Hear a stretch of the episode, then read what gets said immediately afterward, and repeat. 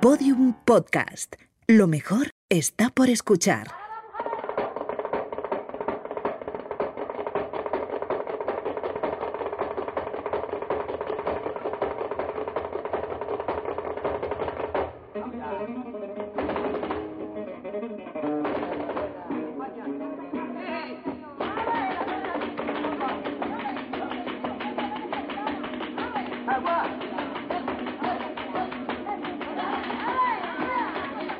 De las palmas de las manos hasta el último metatarso de sus dos pies, todo en el cuerpo de esa mujer fue una caja de resonancia. En la imagen, zapatea, se golpea las carnes, usa sus falanges sobre una mesa de madera, emplea su garganta para darse fuelle y compás, y hasta sus caderas parecen crujir, contribuyendo a redoblar el ritmo. Se llamó Carmen Amaya, y viéndola y oyéndola, sola, sin más compañía que una guitarra, sus pies, sus manos y las de los suyos, es normal que alguien pensara que qué maldita falta le hacía un cajón al flamenco.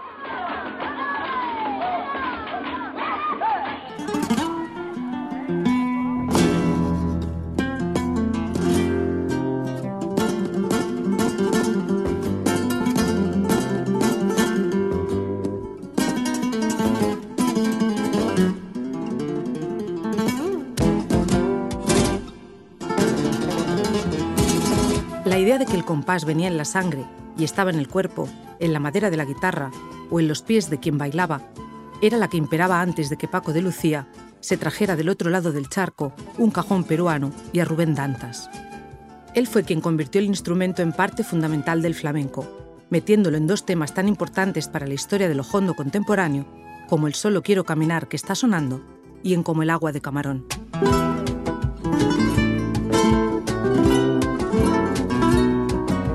Antes, los palmeros hacían ese trabajo. Hoy sigue vigente, pues el cajón no sustituye nada, más bien aporta. Por eso, dos figuras como los Mellis, jóvenes hermanos de Huelva, siguen la estela de grandes como el Bo o Bobote, a quien solo le hacen falta sus dos curtidas manos para armar una buena juerga flamenca y acompañar a grandes como Israel Galván. El cajón es una extensión de todo eso. También la batería, los timbales, y todo lo que se ha ido añadiendo al sonido hondo. Y con esa extensión, el oficio se convirtió en profesión. Porque fue él el que sin necesidad y sin obligación lo vio claro. Es un cambio sustancial en la historia de, esta música y, y, él quiso apostar por eso.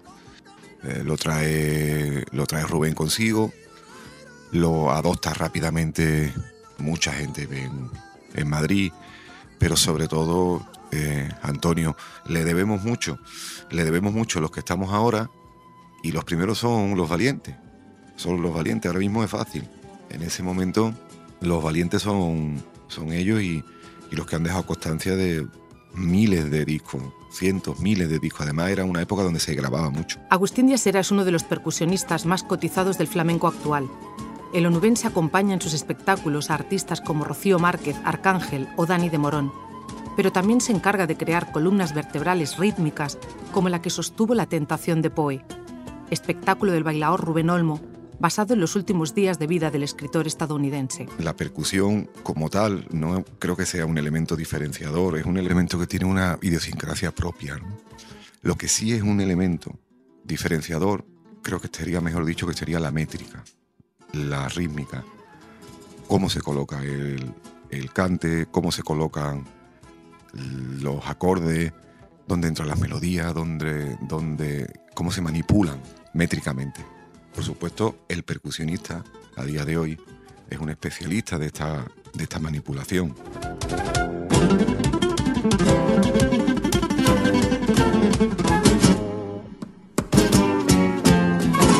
Los tiempos han cambiado mucho desde que Farruco, el gran bailaor gitano de Sevilla, abuelo de los también bailaores Farruquito, Farro y el Carpeta, dijera, El cajón soy yo. Con su voz de trueno y su autoridad, ponía en duda la necesidad de un instrumento que sustituyera las palmas y los tacones.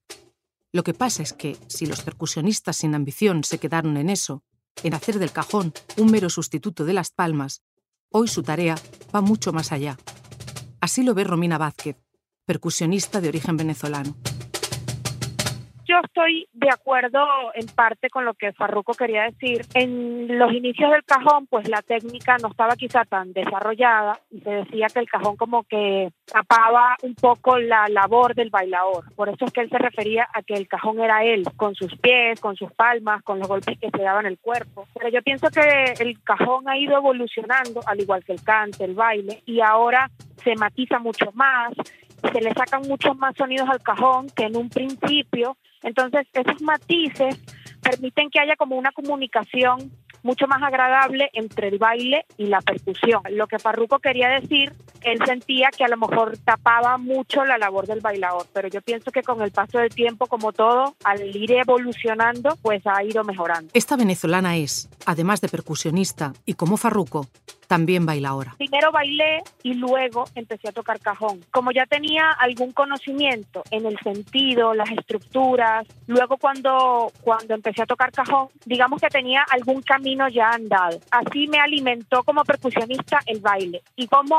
eh, la percusión alimenta mi baile a diario? Pues porque el sentido musical de los pasos, los aniquetes, pues quizá los entiendo de otra manera porque al ser percusionista pues tengo otra sensibilidad. Al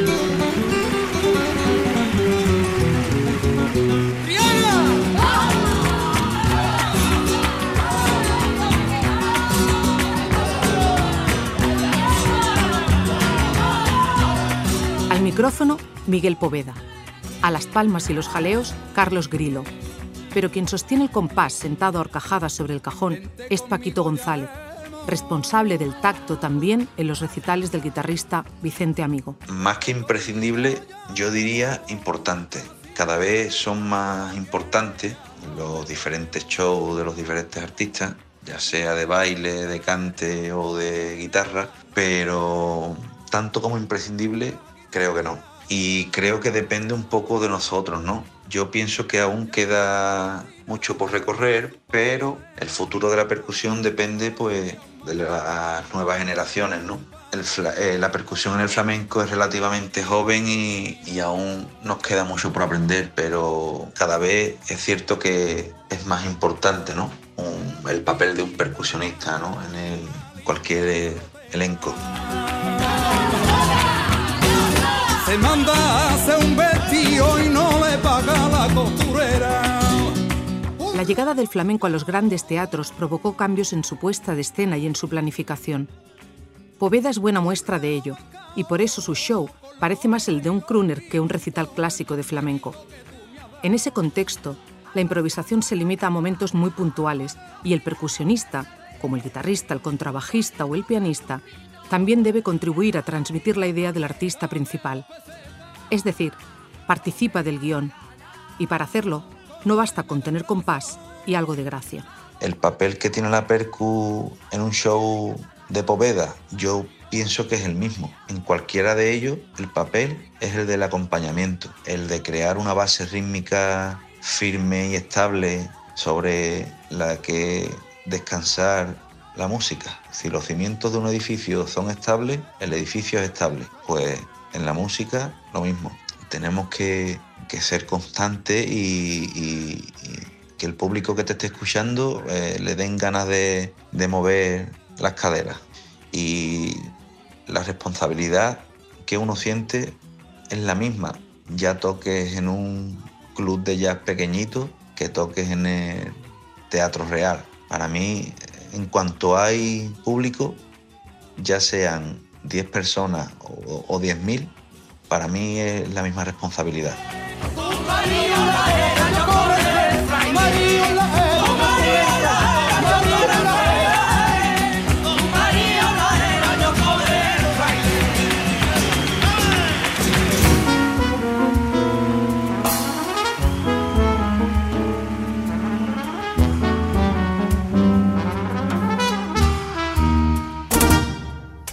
Pues sí es cierto que la memoria y el sonido del instrumento y, la disciplina te la daba mucho el acompañar al baile. Entonces yo comencé básicamente tocando en el baile. Creo que para arrancar con la percusión, el baile es una buena iniciativa porque te sitúa en estas cosas que he citado, ¿no? Disciplina, eh, memoria, sonido y trabajar, sabes que los flamencos trabajamos sin papeles, pero no somos inmigrantes sin papeles. Quiero decir que el que trabajamos mucho de oído, ¿no?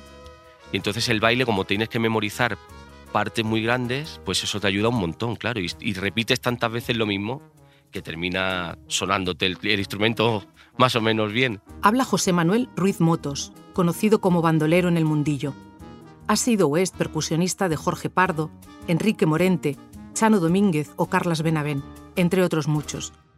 Como Romina Vázquez, comparte la experiencia de haber trabajado para el baile, en su caso con Antonio Canales, en una tarea, la de la danza flamenca, resulta extenuante también para el percusionista. En ese tipo de espectáculos, además de acompañar al resto de músicos, debe ayudar a seguir el hilo, reforzando sus subidas y bajadas, ayudando al que baila si se equivoca, y a veces, es innegable, a tapar y remediar alguna falta de compás. Ese estrés, las posturas, el movimiento físico repetitivo, tiene consecuencias sobre el cuerpo del músico. Hombre, es cierto que, cuando eres más joven el esfuerzo físico lo, lo, aplicas más porque desconoces otras técnicas, ¿no? También. A medida que coges experiencia, pues, pues utilizar la fuerza desde otro punto de vista, ¿no?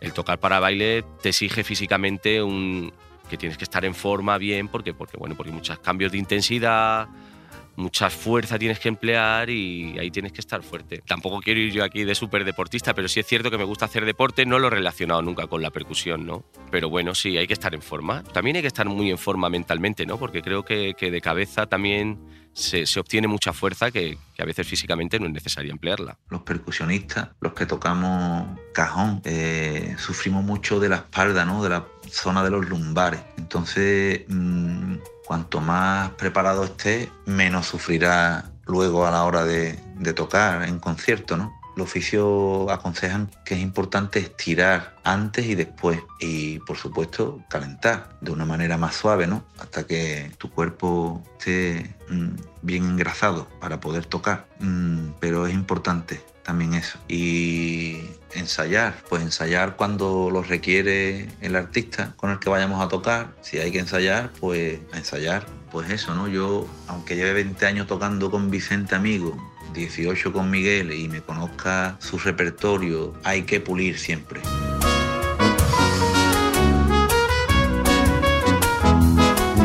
Los percusionistas están siempre detrás, al fondo o a los extremos casi siempre invisibles junto a la estrella, pero actúan como magos y magas en la sombra. Su trabajo es hoy imprescindible en el género, y a pesar del peso adquirido, choca que todavía haya quien los tenga en menor consideración que otros artistas. Así lo ve Bandolero. Hay ese tipo de guasa y ese arte, ¿no? Entonces, pues bueno, yo creo que cariñosamente pues tienen ese tipo de, de, afecto, ¿no? De gastar esa broma. Yo desde mi experiencia y por el tiempo que llevo, es cierto que ya se ha sentado bastante, que se va asentando, pero también es cierto que ahora se está de alguna manera pasando a un segundo plano. No entiendo por qué, no sé si es por las acústicas de los tablaos o por el concepto también musical de, ciertas empresas o ciertos compañeros que creen que no es necesario el cajón. Tampoco lo veo mal, ¿eh? Pero sí es cierto que ahora, por lo menos aquí en Madrid, no, se está contando con, con, cajoneros en los tablaos. Y la verdad es que, bueno, me entristece porque creo que hay muchos compañeros que dependen también del trabajo, ¿no?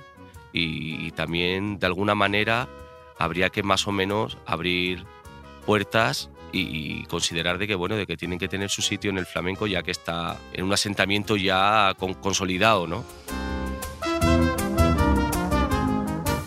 Pues creo que sí, la percusión es el eje fundamental del flamenco, aunque antiguamente la percusión fuera hecha en, una mesa con los nudillos o con las palmas o directamente en el cante. Es un cante muy percusivo en el sentido de que la rítmica es muy predominante. Es muy difícil participar en el flamenco si no tienes un buen sentido del ritmo. Me refiero a todos los integrantes. Entonces es lógico que la percusión al entrar a través del cajón y ya ponerse más fuertemente en todos estos años que llevamos ya de percusión en el flamenco tenga un, papel muy importante y muy protagonista. Yo creo que sí, que los percusionistas somos muy valorados y queridos en el mundo de la, de, la escena flamenca. Habla Javier Ruibal, percusionista del pianista flamenco Dorantes. Al joven del puerto de Santa María se le puede ver acompañando al lebrijano, también a cantaoras como Marina Heredia, y más que un cajón, que también lo usa, lo suyo es la batería. Esa evolución ha sido posible también gracias a la mejor consideración de su trabajo, que a pesar de ciertas reticencias ha ido llegando.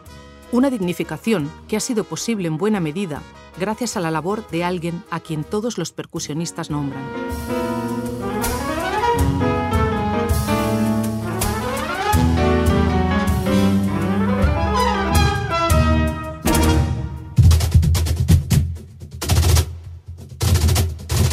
Pues bueno, Antonio Carmona, digamos que fue un percusionista a destacar porque en ese momento empezó a hacer numerosas grabaciones, acompañar a los mejores jóvenes flamencos de la época, que estaba entonces Gerardo Núñez, Ketama, Pata Negra. Tiene el tío una facilidad y un gusto tocando clarísimo. Ha podido grabar 200 discos en los que ha intervenido como percusionista.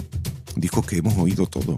Es imposible que no te salpique. Antonio fue referente y, y maestro y llevó como a un paso más en el tema de soniquete y todo eso el cajón y que todo lo que toca lo convierte en oro, ¿no? Que Antonio es un gran cantante de, de flamenco porque bueno, él viene de una familia flamenca de los habichuelas, lo que pasa es que luego se inclinó por un género también de mucho ritmo, de mucho sabor. Le debemos los patrones que hacemos hoy en día, la forma de caminar que tiene con el cajón, la flamencura. Le debemos el primer paso y los primeros son los valientes. Se lo debemos todo, al igual que al resto de los maestros, ¿no? Pero Antonio es Antonio.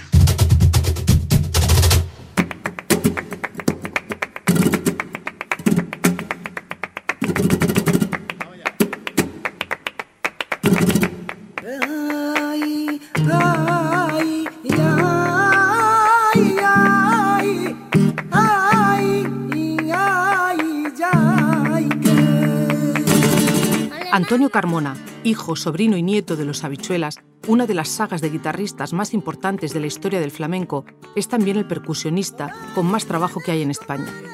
En su haber, más de 100 discos donde ha puesto palmas, pies y cajones. A veces en el flamenco más canónico, como en este tema de Remedios Amaya, donde toca el cajón, y en otras ocasiones con artistas como Alejandro Sanz, que si a veces le suena un eco flamenco, es gracias al compás del granadino. Yo empecé como percusionista. Yo empecé tocando pues, con Rafael Requeni, primero con mi tío Pepe, con Habichuela. Empecé tocando con Gerardo Núñez, con Pata Negra.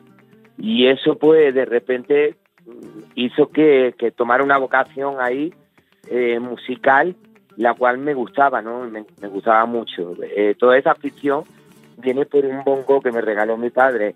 Eso eran rojos, así eran impresionante y, y, por ahí me viene la afición ¿no? de, la, de la percusión. A pesar de ser un referente y tener el cajón una vida todavía corta, también Carmona sabe dónde está su referente. Hombre, Rubén Danta es una persona la cual ha hecho muchísimo por el flamenco, la cual ha, ha dado una vuelta de, de tuerca para mí en, en, todos los sentidos, en los tangos, en los tangos sobre todo, en la bulería, en, en muchos palos, ¿no? Rubén para mí ha sido el por el que yo toco. La primera vez que yo lo vi en el Parque Atracciones con Paco de Lucía, me quedé flipado, lo, lo miraba como, como un gurú y lo sigo mirando como un gurú, ¿no? Porque me encanta el, la personalidad musical que tiene, ¿no? Porque tiene esa sangre brasileña, pero al mismo tiempo también mezclada con, con el flamenco yo creo que hace una, una cosa muy, muy potente. Y creo que es uno de los mejores músicos que hay y yo creo que todos los que tocamos el cajón, pues empezamos a tocarlo por él. Si todos citan a Carmona es porque además de llevar el compás flamenco a otros géneros, le ha dado visibilidad al oficio. Lo reivindica siempre y es raro no verlo con un cajón en muchas de las entrevistas que hace. Incluso en su biografía, empieza diciendo, soy percusionista aunque también es consciente de la poca consideración que tiene. Él mismo, que dice que sus habilidades como cantante son normalitas, sabe que si es conocido en toda España no es por su arte dando golpes, sino por ser la voz de Ketama. El trabajo del percusionista, yo creo que no está reconocido el, el trabajo de, de, de, lo que es el, el músico, ¿no? Eh, yo ahora eh, me estoy metiendo en estudio, eh, ayer me acosté a las 3 de la mañana y empecé a, a las 12 yo creo que es un, un, es un sacrificio muy grande, ¿no? El, ser músico, pero, pero bueno, dedicarte a la música, comerte un plato de comida con ellos, para mí ha sido de las cosas más bellas que he tenido en mi vida y yo creo que no lo cambiaría por nada en el mundo, ¿no? Volvería otra vez, aunque sea a tocar en, pues, en una tasquilla, donde sea, pues tocaría, pero sería feliz porque la música tiene un grado de felicidad y mucha. Yo vivo, yo vivo en la orilla de un río. Parte de esa labor que ha hecho Carmona se ve en detalles que hasta hace poco eran impensables. Por ejemplo, que el percusionista tenga, como ha tenido siempre en otros géneros, un espacio para lucirse. A nadie extraña que Nico McBride, batería de Iron Maiden, haga uno de sus solos en los conciertos de la banda. En el flamenco eso no ha ocurrido hasta hace relativamente poco. Pero gracias a ese reconocimiento y a la influencia de otros géneros, los percusionistas tienen ya su rato de lucimiento, un momento en el que demuestran su habilidad y hacen gozar al público con ella. Es lo que hace aquí Paquito González con UHF, formación que mete el flamenco en el terreno del jazz, género en el que también es habitual ver al de los tambores hacer de las suyas.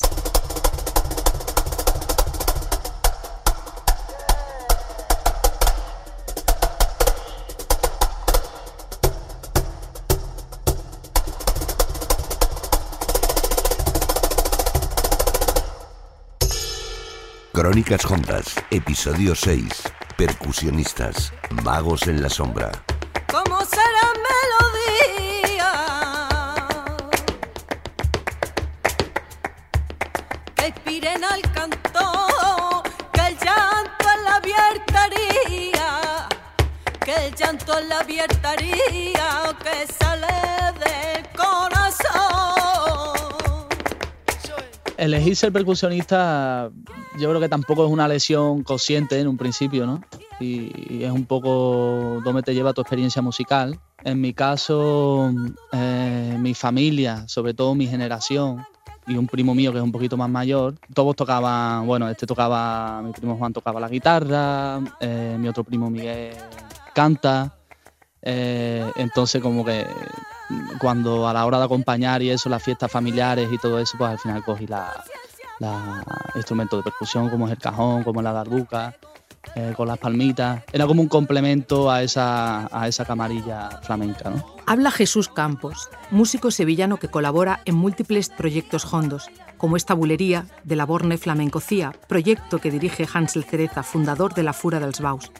Las razones por las que eligió ser percusionista son parecidas a las que llevan a cualquier otro músico a dedicarse a la música, Chico Fargas tiene algunos años más de experiencia y toca para, entre otros artistas, Maite Martín.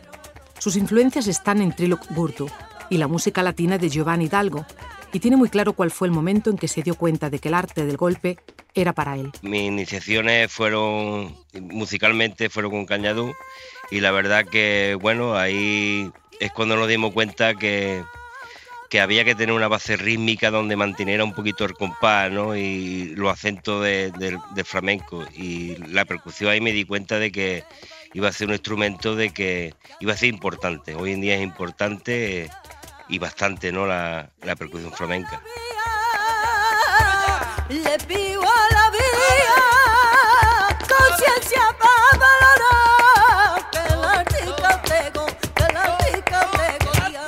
Siempre me gustó la batería hasta que me di cuenta que hacía mucho ruido con la batería y empezar a ver mm, en, las plazas cómo tocaban candombe ahí en Argentina, me llamó mucho la atención, empecé a tocar con ellos, a aprender con ellos.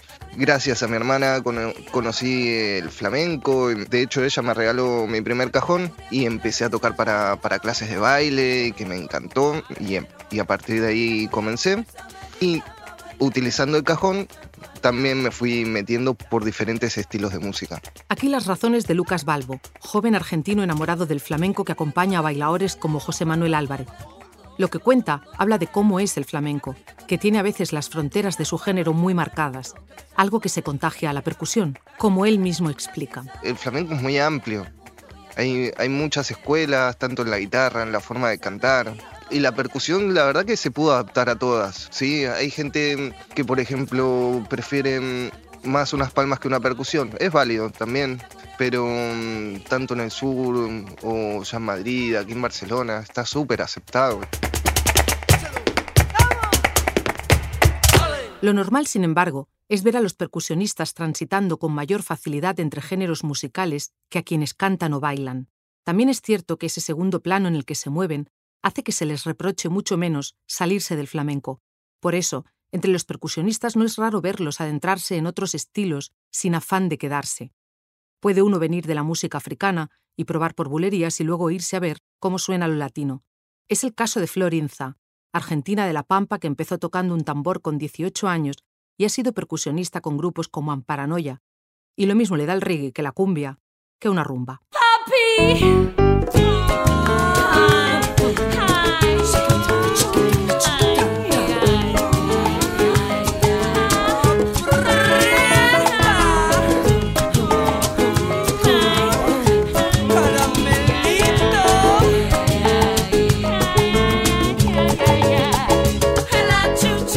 primera toma así que he tenido era, bueno, siempre fue fusión, esto lo quiero aclarar, nunca fue mm, flamenco puro, ¿no? Siempre fue desde la fusión.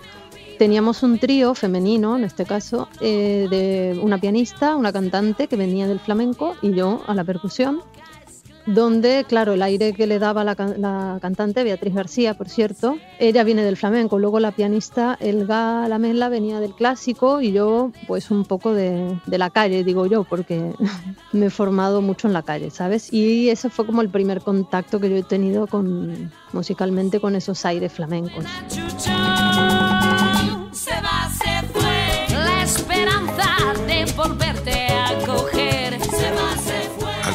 Principio opinaba que era necesario que el flamenco diera un paso más con respecto a esta historia de el roce con otras músicas y era una vuelta de tuerca.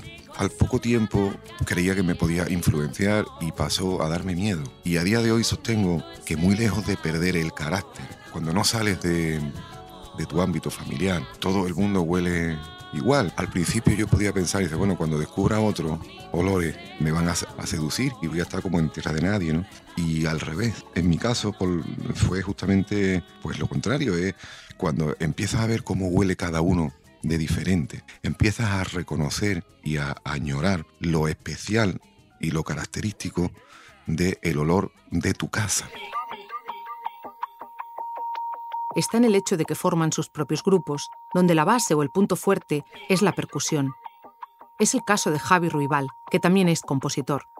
Lo demuestra con su grupo Glass, donde hace una especie de jazz psicodélico, o en su primer disco propio, Solo un Mundo.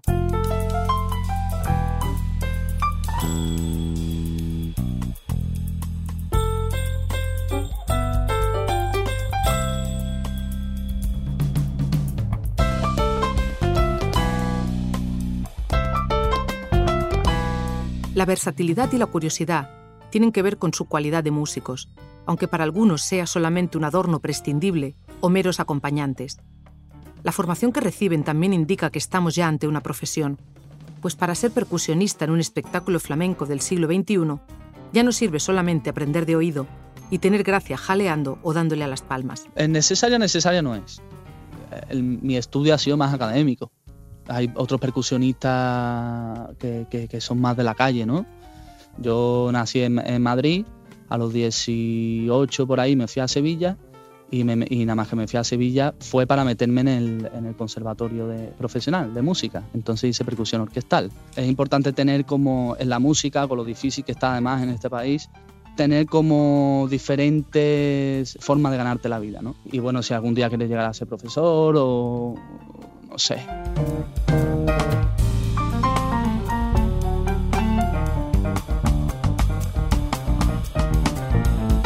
De aquella Carmen Amaya a la batería de Ruibal apenas ha pasado medio siglo. 50 años en los que el flamenco se ha enriquecido con la influencia de otras músicas, otros instrumentos y otros aires.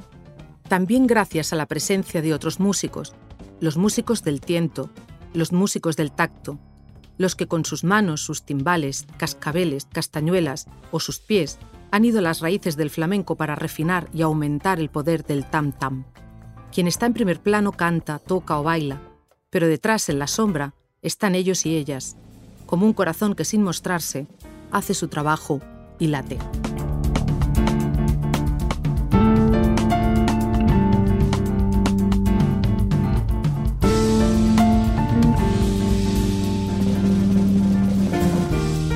Crónicas Hondas, una serie documental escrita, dirigida y narrada por Silvia Cruz La Peña. Producción ejecutiva María Jesús Espinosa de los Monteros. Producción Jesús Blanquiño y Jimena Marcos. Diseño sonoro Elizabeth Búa. Con la colaboración especial de Radio Cádiz y Radio Sevilla.